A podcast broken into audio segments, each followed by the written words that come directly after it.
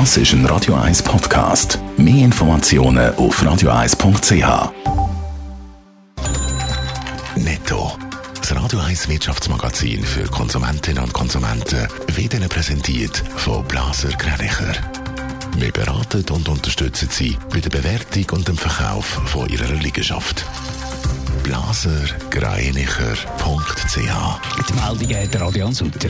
Seit Mitternacht gelten in der Schweiz die verschärften und neuen Corona-Massnahmen. Läden, die keine Güter vom täglichen Bedarf verkaufen, sind geschlossen und es gilt eine Homeoffice-Pflicht. Zudem dürfen sich auch im Privaten nur noch maximal fünf Personen treffen. Die designierte US-Finanzministerin Janet Yellen will keine Abwertung vom Dollar.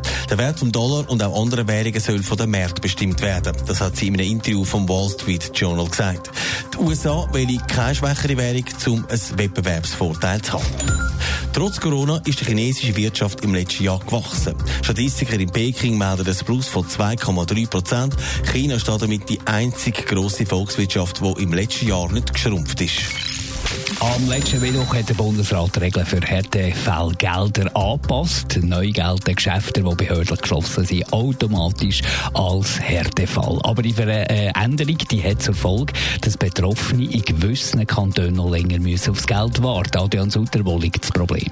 Ja, eigentlich hat es ja der Bund vereinfachen. Mehr Affront perdu Gelder und wer muss zumachen, gilt als Härtefall. Aber das sind Kantone offenbar vereinzelt ein bisschen überrumpelt worden. Sie sind dran gewesen, die hängigen Härtefallgesuche am Abarbeiten. Und dann sind die Regeln neu gemacht worden. Gemäss SRF zeichnet sich jetzt darum eine Ungleichheit ab zwischen den Kantonen, die für die Betroffenen mühsam ist. Gibt es da Beispiele aus den Kantonen? Ja, zum Beispiel der Kanton Bern. Dort müssen alle, die mühsam so ein Formular ausgefüllt haben, nochmal an die Die Regeln haben sich so stark geändert, dass jetzt alle mal müssen so ein neues Härtefallgesuch einreichen In anderen Kantonen läuft das anders. Dort wird das jetzt einfach rückwirkend gemacht. Darum ist es also gut möglich, dass in gewissen Kantonen die betroffenen Unternehmen noch mal länger müssen auf Geld warten was natürlich ein Ärgernis ist. Netto, das Radio 1 Wirtschaftsmagazin für Konsumentinnen und Konsumenten.